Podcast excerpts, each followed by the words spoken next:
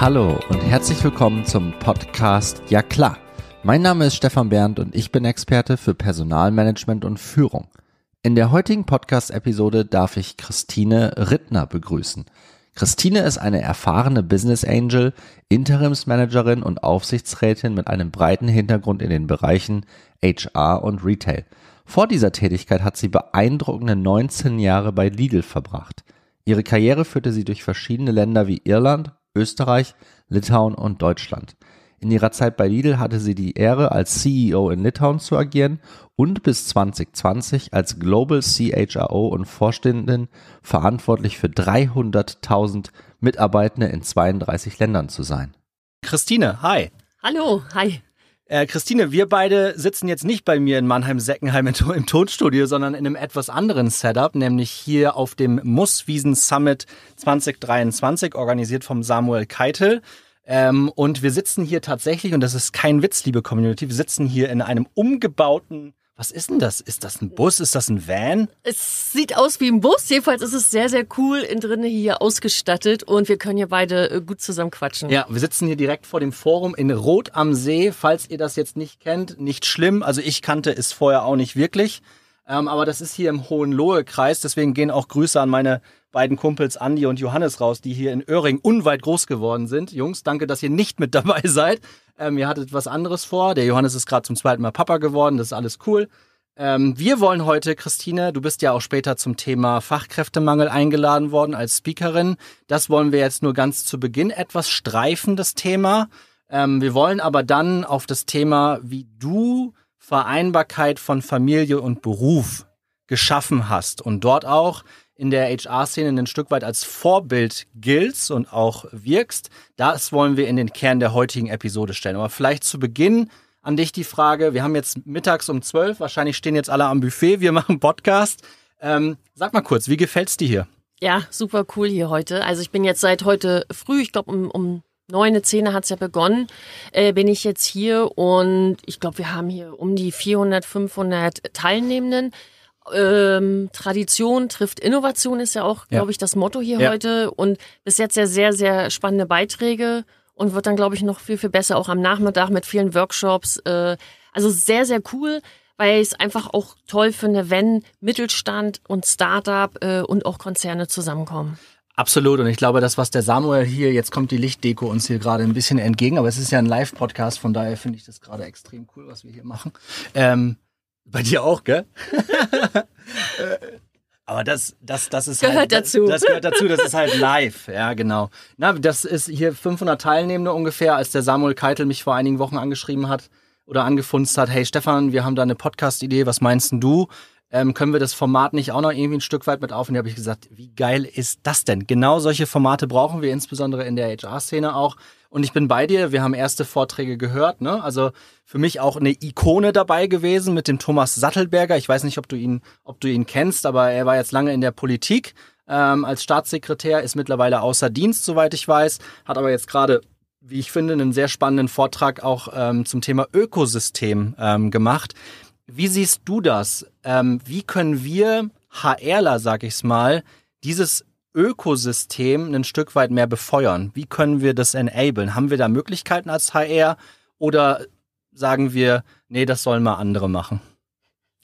Äh, nee, auf alle Fälle äh, sind wir aus dem HR-Bereich natürlich äh, mit dabei.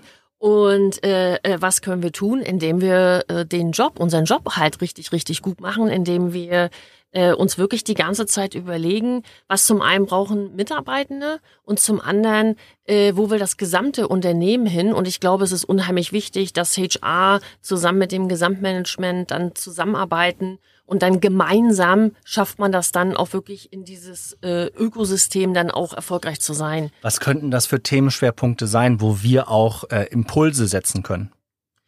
Ähm, was meint, was, was meinst du jetzt konkret? Also in welche Richtung? Ähm? Ähm, also ich überlege gerade, wenn wir, wenn wir von einem Ökosystem sprechen, hast du ja schon gesagt, ähm, haben wir immer super viele äh, Stakeholder, Shareholder. Wir haben immer ganz viele, die an so einem Ökosystem teilnehmen wollen und jeder möchte ja auch von so einem Ökosystem profitieren. Wir würden ja nicht über Ökosysteme sprechen, wenn es schon funktionierende Ökosysteme bei uns geben würde. Es gibt die immer nur in der ganz kleinen Bubble. Wir wollen das aber ja jetzt etwas größer gestalten. Und mein Blick ist immer, dass wir im HR mit unseren Themen, die super ähm, zukunftsfähig und, und relevant sind, Mitarbeiter finden, Mitarbeiter binden, das, das nächste Programm aufsetzen für irgendwelche Talententwicklung oder so. Du sprichst jetzt von Zusammenarbeit mit Geschäftsführern. Wie kriegen wir denn da Gehör? Weil ich glaube, wir sind uns einig, Zusammenarbeit ist immer wichtig. Collaboration im Englischen ist übrigens mein absolutes, äh, mein absoluter Lieblingswert. Aber oftmals ist es doch so, dass wenn wir CHROs oder wenn wir Personaler was vorschlagen, dass es gar nicht so richtig gehört wird und dann ist es so ein bisschen heißt, ach, nee, das, das hilft uns jetzt nicht. Wie, wie kriegen wir, und die Frage ist eher, wie kriegen wir Gehör mhm. in der Zusammenarbeit? Mhm. Ja, ja. Ähm, aber ich glaube, es liegt auch schon so ein bisschen äh, auch mit in der Fragestellung, äh, wie kriegen wir HRler Gehör bei den auf der anderen Seite und so ist es ja nicht. Wir sitzen ja alle zusammen in einem Boot. Ja. Und ich glaube, oder ich vertrete ganz klar die Meinung, HR äh, ist absolut Teil vom Business und nur gemeinschaftlich werden wir auch erfolgreich sein. Ja. Und wir sitzen halt alle zusammen am Tisch und überlegen uns, also wir haben ja die Unternehmensstrategie, wir wissen, wo wir hinwollen und wir wissen, dass wir da mit weiß ich, Automatisierung, mit neuen Pro Produkten, äh, Digitalisierung und mit unseren Mitarbeitenden zusammen wollen wir das Ziel erreichen. Ja. Und ich glaube, wenn man das, wenn das klar ist und wenn das nicht dieses, ach, die sind auf der einen Seite und die auf der anderen Seite, wenn, wenn man das schafft und ja, und wie schafft man das? Das ist ja auch deine Frage.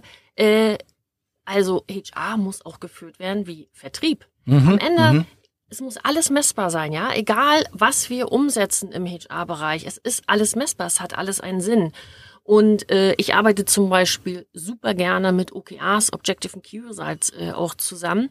Und genau da äh, äh, gucken wir uns ja an, wie machen wir Erfolge messbar?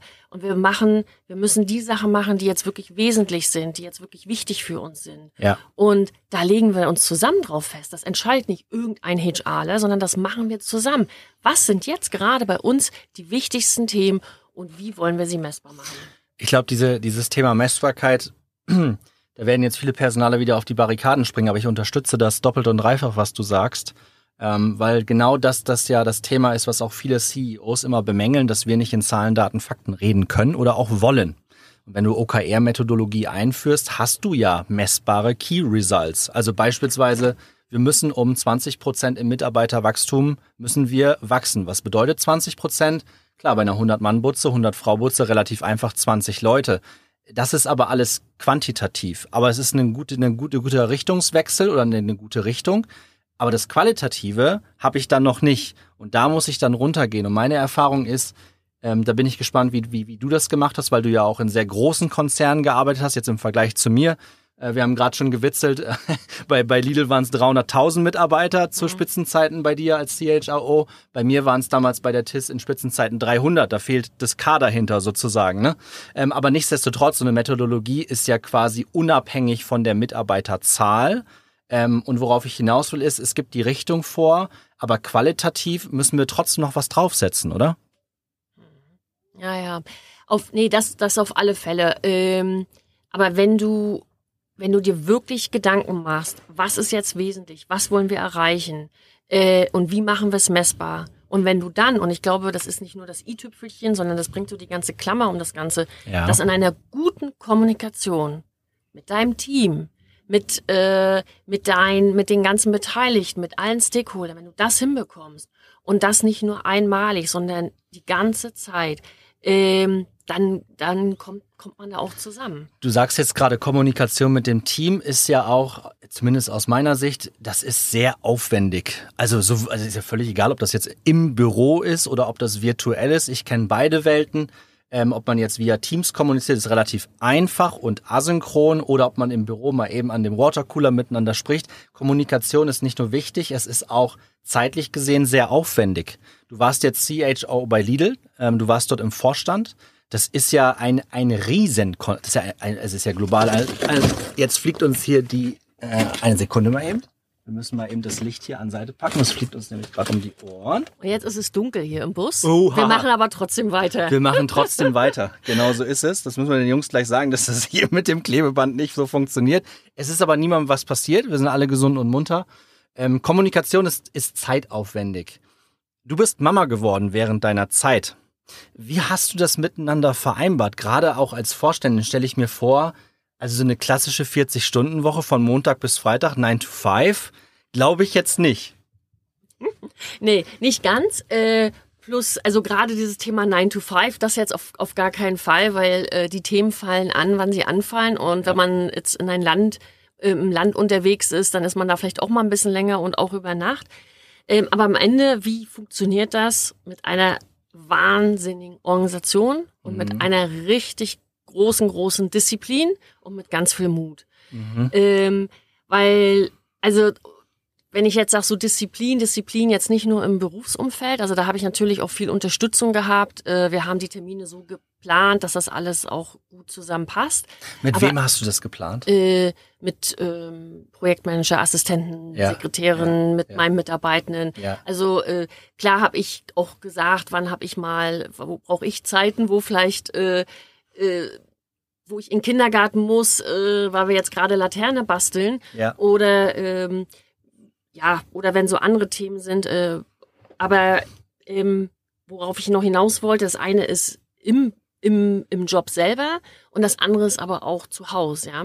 Also das, ich bin zum Glück in einer tollen Partnerschaft, das hat ja auch nicht, äh, auch nicht jede Frau, jeder Mann, aber wo wir uns das ganz toll auch geteilt haben, wo du auch in der Partnerschaft äh, ganz klar darüber sprechen musst, wer ist wann wie zu Hause, wer holt das Kind ab, wer kümmert sich. Ähm, und ähm, wer macht die Elternzeit? Wer macht wie viel Elternzeit? Und dann geht's natürlich auch weiter, okay, wenn beide auch voll berufstätig sind, was dann auch in unserem Fall war, ja. okay, wie holen wir uns dann Unterstützung? Mhm. Viele haben das Glück und haben Familie im Umkreis, das hatten wir jetzt äh, leider nicht. Und so sind wir auch auf eine Tagesmutter am Anfang zurückgegangen und später dann halt dann auch Kindergarten. Mhm. Mhm. Jetzt stelle ich mir vor, dass es da wahrscheinlich auch im Konzern viele kritische Stimmen gab dem gegenüber, vermute ich mal, aber auch viele positive. Was ist dir da so entgegengekommen von der Mitarbeiterschaft oder auch von Vorstandskolleginnen, Kollegen, weil der, Deu also der Vorstand von DAX-Konzernen beziehungsweise von großen Konzernen wie auch Lidl ist doch auch heutzutage immer noch sehr männlich geprägt, oder? ist sehr männlich geprägt, aber auch die haben alle Kinder. und äh, also negativ geprägt, ich kann mich da jetzt eigentlich an nichts groß erinnern. Also nicht, dass mir das jetzt direkt irgendwie ins Gesicht gesagt worden ist, äh, sondern eher positiv, insbesondere auch aus der Belegschaft. Ja. Weil ich bin halt wirklich stolz mit meinem dicken Bauch auch äh, rum, rumgegangen und wir haben noch ein Eltern-Kind-Büro eröffnet. Ähm, wir haben wirklich äh, viele, viele Sachen da auf, auf, auf den Weg gebracht. Aber es sind so ein paar Sachen, die bleiben mir schon im Kopf hängen. Wir hatten Vorstandssitzung, Telefon klingelt und es steht drauf Turmhaus. Und Turmhaus 10 Uhr bedeutet Kindergarten ruft an. Und äh, meine Kleine ist jetzt, glaube ich, 14, 15 Monate. Ich weiß nicht, ob ihr das auch schon habt, aber wenn ein Kindergarten tagsüber anruft, mhm. ist das zu 99 Prozent, bitte holen Sie Ihr Kind ab. Ihr Kind hat, äh, ja. hat Fieber oder ja. erhöhte Temperatur. Ja. Und das ist dann schon so eine Situation, äh, also klar, Mama Herz sagt sofort, ich spring los, nimm meine Tasche und geh los. Äh, aber mein unternehmerischer Kopf sagt, ich habe aber jetzt auch gleich noch meine Präsentation, ich will doch jetzt noch mein Thema vorstellen. Aber das ist mir, glaube ich, ein oder zweimal passiert. Also ich muss wirklich sagen, Hut ab, äh, wie das alles gelaufen ist. Wir haben auch viel Glück gehabt. Der Kleine war jetzt auch nicht so viel krank. Und ja, ja. Äh, die Anrufe habe ja auch nicht nur ich bekommen. Ja. Die Anrufe hat auch mein Mann bekommen und so wiederum haben wir uns das gut aufgeteilt. Also ich müsste tatsächlich jetzt mal meine Ramona fragen, ob sie schon mal angerufen worden ist, ähm, weil sie auch ähm, wieder im Beruf zurück ist in Teilzeit, arbeitet auch im HR-Bereich hätte es auch nicht so weit zu unserer Tagesmutter, aber dadurch, dass ich komplett von zu Hause aus arbeiten kann und darf und das auch gerne nutze, bin ich halt, ne, wenn ich mich aufs Rad springe, bin ich in zwei Minuten bei der Tagesmutter und wir hatten einen Anruf, ähm, da habe ich witzigerweise genau in dem Moment mit Florian Dissmann gezoomt, der auch heute hier ist, der später auch noch wie du in der Panel-Discussion mhm. als Gast unterwegs ist. Und da musste ich dann tatsächlich aus dem Zoom-Call raus, weil da hieß es, ähm, Stefan, du, ich weiß nicht, was mit der Marlene heute los ist, aber ich krieg die gar nicht beruhigt, irgendwas ist. Und wir hatten auch sofort eine Idee, was es war. Wir haben die an dem Wochenende einfach ein bisschen überfordert mit zwei, drei Themen. Dann gab es noch eine Impfung, ja, und dann hat sich das Ganze ein bisschen aufgebauscht. Und dann auch von jetzt auf gleich irgendwie zehn Termine abgesagt an dem Montag, also ich jetzt. Und dann auch schnell mit meiner, meiner Frau diskutiert, wie machen wir es jetzt heute Nachmittag? Ich müsste noch das, das und das. Deswegen bin ich voll bei dir dieses Thema Kommunikation untereinander in der Partnerschaft ist, glaube ich, der absolute Kicker. Aber auch, wenn man sich, ähm, wenn man sich wirklich Themen festsetzt, wie wer bringt die kleine Maus eigentlich regelmäßig zur Kita? Wer holt sie denn regelmäßig ab? Und dass man das diszipliniert durchzieht und nicht irgendwie bei der erstbesten Gelegenheit, du sag mal, kannst du jetzt die kleine morgen mal hinbringen? Jetzt bin ich hier mit dir in Rot am See und da haben wir das schon ja. vor Wochen, haben wir das schon miteinander vereinbart, dass es so funktioniert. Aber für mich ist jetzt auch klar, dass ich meine Tochter dann in dieser Woche, wenn ich wieder zurück in Mannheim bin, dass ich sie dann auch abhole und dass meine Frau dann in dem Zeitfenster was anderes macht. Ich glaube, was auch noch ein bisschen dazu kommt, äh, ich bin jetzt Mama mit einem Kind und ich glaube so das erste Kind, das ist ja auch noch mal dann wieder ein bisschen was äh, Besonderes und ähm, wenn wenn dann der Kindergarten anruft, ist man ja noch mal ein bisschen aufgeregter, ja. aber da wächst man rein. Jetzt ist äh, äh, unser Kleiner ist jetzt sechs Jahre alt und ich hatte letztes Jahr, nee, das war dieses Jahr, hatte ich einen Anruf auch wieder, Turmhaus ruft an, ne? dann ist schon wieder, oh, was ist jetzt? Ja. Ja, also Frau Rittner, äh, ihr Sohn hat einen Stein im Ohr, der hat sich einen Stein in Ohr gesteckt. Ich so, okay, ja, können Sie mal vorbeikommen und wir dürfen den nicht entfernen. Und dann habe ich mir auch gedacht, okay, das ist jetzt nicht ganz so lebensbedrohlich und äh, so wie wir jetzt zusammen gesprochen haben. Also da war ich dann nicht innerhalb von zehn Minuten da, sondern muss ich jetzt ehrlich mal zugeben, zwei Stunden später und das war auch okay. Also man wächst da auch so ein bisschen rein und das ist auch gut so, dass man so mit einigen Sachen äh, umgeht besser umgeht und man lernt sein Kind ja auch kennen und weiß dann auch besser damit umzugehen, okay, wann ist jetzt wirklich auch ein Problem und wann nicht. Das ist ja im Business, in unseren Rollen, im Personal ist das ja recht ähnlich, oder? Also wenn man, also ich erinnere mich noch, als ich ganz frisch auch in so einer Personalleitungsrolle war und mich dann jemand angerufen hat und meinte, hey Stefan, ich habe das und das Thema, dann habe ich auch gedacht, oh Gott, das ist jetzt mit Abstand das Wichtigste, muss ich jetzt sofort machen, ne? So äh, Dringlichkeit, Wichtigkeitsthemen. Und irgendwann mit jedem Monat, wenn man solche Themen gelöst hat, wächst man dann rein und sagt dann, Moment, ist das jetzt gerade wirklich, ist das jetzt gerade Fieber oder ist das gerade nur so ein Steinchen im Ohr, was nicht lebensbedrohlich ist? Und dann wächst man da ja auch rein. Ich glaube, da hast du auch genügend Beispiele aus dem Business, oder? Ja, ja. Nee, das ist auch gut so, äh, dass das so mit uns Menschen so passiert, dass wir in unsere Rollen reinwachsen. Ich habe ja bei Lidl auch wirklich verschiedenste Rollen eingenommen, wurde, äh, wurde auf Rollen befördert, wo ich mir gedacht habe, also ganz am Anfang auch in meiner Karriere, da bin ich doch noch gar nicht, das kann ich doch gar nicht. Also eigentlich so typisch Frau oder das, ja. was ich so heute auch vielen Frauen so mitgebe, ja. wenn euch ein Vorgesetzter eine Beförderung anbietet äh, und ihr glaubt, ihr seid da noch nicht, ihr könnt das nicht, dann behaltet das für euch, weil ihr könnt das auf alle Fälle. Ja, jemand sieht in euch Potenzial. Aber genau so, das ist mir auch passiert am Anfang meiner Karriere. Äh, ich habe eine Beförderung bekommen und bin die Treppe runtergegangen, äh, als ich die nachdem ich die Beförderung bekommen habe und habe nur gedacht, ach Gott, du oh Gott, wenn die rausfinden, ne? Und ähm, man wächst in die Rollen rein. Und, äh, und das ist gut so und das äh, macht ja auch Spaß, ja. Ich glaube, dass das auch ein Treiber ist, um dann Dinge richtig gut zu machen. Ich glaube, wenn du was angeboten bekommen hättest, was du schon x-mal gemacht hättest, dann ist es wie, ich vergleiche das immer ganz gerne mit so einem Schuh, der vielleicht ein, zwei Nummern zu groß ist, aber da wächst man dann halt rein ich weiß auch, wenn jetzt die Klugscheißer um die Ecke kommen, dass Füße irgendwann nicht mehr wachsen, außer vielleicht bei unseren Kindern noch, klar.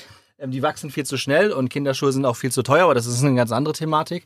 Ähm, aber ich glaube, dass man genau das muss es geben, weil ansonsten ist da dieser intrinsische Anreiz nicht da, was zu machen. Aber ich glaube, aber das ist jetzt nur eine These, die ich habe, ich glaube, als Frau, gerade in dieser männerdominierten Welt, ist es dann wahrscheinlich auch immer noch mal doppelt und dreifach so, dass man es den anderen dann beweisen will, oder? Oder ist das bei dir anders gewesen? Hm, wenn ich jetzt, sag ich mal, zurückdenke, als ich die Position vom Personalvorständen angeboten bekommen habe, also da hatte ich nicht das Gefühl, ich will es jetzt den anderen beweisen, aber ich glaube, das liegt jetzt in meiner Natur, dass ja. ich einfach richtig gut sein möchte. Ich möchte erfolgreich sein. Ich möchte Leistung zeigen. Ich weiß jetzt nicht, ob es daran liegt, äh, weil ich eine Frau bin. Ich weiß nicht, ob es daran liegt, weil ich vielleicht auch aus Ostdeutschland komme. Ich weiß nicht, ob es einfach an meiner Erziehung liegt oder ob ich auch einfach so so so bin. Natürlich prägt uns ja vieles, ja. Ähm, aber ich bin von Natur aus einfach total getrieben. Das, was ich mache, möchte ich gut machen, ja, möchte ich ordentlich machen. Und äh, Gut, da gibt es, glaube ich, schlechtere Eigenschaften. De definitiv. Ich möchte zum, zum, zum Ende der, der heutigen Episode ähm, nochmal auf dieses Thema Mut zu sprechen kommen, weil das hast du gerade eben mit Kommunikation, Disziplin und einer ganz großen Portion Mut ähm, Dinge anzugehen. Magst du das mal noch mit ein, zwei Beispielen umreißen, was du damit genau meinst? Hintergrund der Frage ist, das ist im Grunde genommen das, was sich so als roter Faden durch meine ganzen Podcast-Episoden zieht, äh, dass wir HRler mehr Mut beweisen müssen, ähm, um manche Themen voranzutreiben. Hm. Ähm, ich will jetzt mal, also ich will mal ein Beispiel auch aus meiner äh, Karriere aus, wo ich sage, da war ich doch äh, sehr, sehr mutig. Das hat jetzt nicht unbedingt was mit HR zu tun, Ja. äh, kommt aber am Ende auch wieder als Teil dieser ganzen Reise. Und zwar, ich war in Österreich für zwei Jahre und dann wurde mir angeboten, dass ich nach Litauen gehe. Und ähm, das war dann auch, finde ich, schon eine sehr, sehr mutige Entscheidung, nach Litauen zu ziehen. Es ist ja doch äh, ein ganz anderes Land. Also ich habe da vorher auch nicht gelebt, war noch nie vorher in Vilnius. Und dann wirklich zu sagen, okay, ich breche jetzt hier alles wieder ab. Ja, ich war ja vorher auch lange in Irland, dann Österreich, ja, brech wieder alles ab, fange da wieder ein komplett neues Leben an. Habe so gehofft, dass mein jetziger Mann, damals mein Freund, dann auch mit mir mitgeht. Und das ist dann schon eine mutige Entscheidung, nochmal eine neue Sprache zu lernen, da alles neu aufzubauen, eine Position anzufangen, was ich auch vorher nicht gemacht habe. Ja. Aber ich glaube, dieses mutig sein, das macht uns so viel äh, stärker, dass da merkt man erstmal, was alles in einem steckt. Und es macht einfach ein, ein riesen, riesen Spaß. Das finde ich zum Ende hin ein, ein, ein super Statement, dass nur, also wenn man Mut beweist, dass das durchaus Spaß machen kann und dass es keine Angst bereiten sollte, weil viele haben ja sofort, ne, also wenn sie irgendwas machen und so fallen den Leuten, ich kenne da ganz viele, die dann sofort zehn Gründe haben, warum es nicht funktioniert. Und ich entgegne dann einen Grund, ey, es könnte aber auch richtig Bock machen, oder? Es könnte doch richtig Freude bereiten und dann am Ende das geschafft zu haben, ist doch, ist doch eigentlich ein total positives Gefühl, über. Und dann, und dann kommen wieder die ewig Restringen und sagen, ja, aber. Und dann kommt wieder dieses Ja, Also aber. genau, wenn ich sowas im Kopf habe, äh, stelle ich mir immer die Frage, was ist das Schlimmste, was jetzt passieren Ja, kann? ja, so. ja. Und damals war halt die Entscheidung, das Schlimmste, was passieren kann, ist, dass es uns da zu kalt ist, dass es uns da nicht gefällt, dass wir, weiß ich, äh, nicht gerne so viel Wodka trinken, dass wir nicht, nicht so viel, ach, wie auch immer. Nee, Ja. aber einfach, dass es, dass es nicht passt. Ja, und dann? Dann geht man halt wieder. Genau. Und das ist so das Einfachste. Was ist das Schlimmste? Und ich glaube, es gibt nichts Schlimmeres, wenn man im Kopf hat, so, weiß ich, 10, 20 Jahre später, ach, Hätte ich Schatz, doch mal, und ne? Hätte ich mal. Und Ja, hätten ja. wir mal, Genau, wer weiß, genau. wie das geworden ist. ja, ja. Und so äh, verpasst man halt auch nicht, welche tolle Chancen. Ne? Das, dieses Thema Serendipity. Yes. Ja? Also wirklich, äh, ich öffne mir ganz, ganz viele Türen und ich gucke, durch welche gehe ich nachher durch und äh, was ist so der richtige Weg für mich. Toll, Christine. Dank, danke, dass wir zwei heute hier eine Ja klar-Episode aufnehmen konnten. Da war enorm viel drin. Ich habe schon hunderttausend Ideen, wie wir diese Episode nennen können. Da sprechen wir gleich im Nachgang darüber. Aber an der Stelle danke dir, viel Spaß und Freude später bei deiner Panel-Discussion. Ich werde mit dabei sein und gebe dir dann Feedback, wie es war. Ähm, und an alle da draußen, ähm, freut euch auf weitere coole Episoden. Eine weitere gibt's tatsächlich noch aus diesem Podcast-Bus. Danke euch, auf bald! Ciao.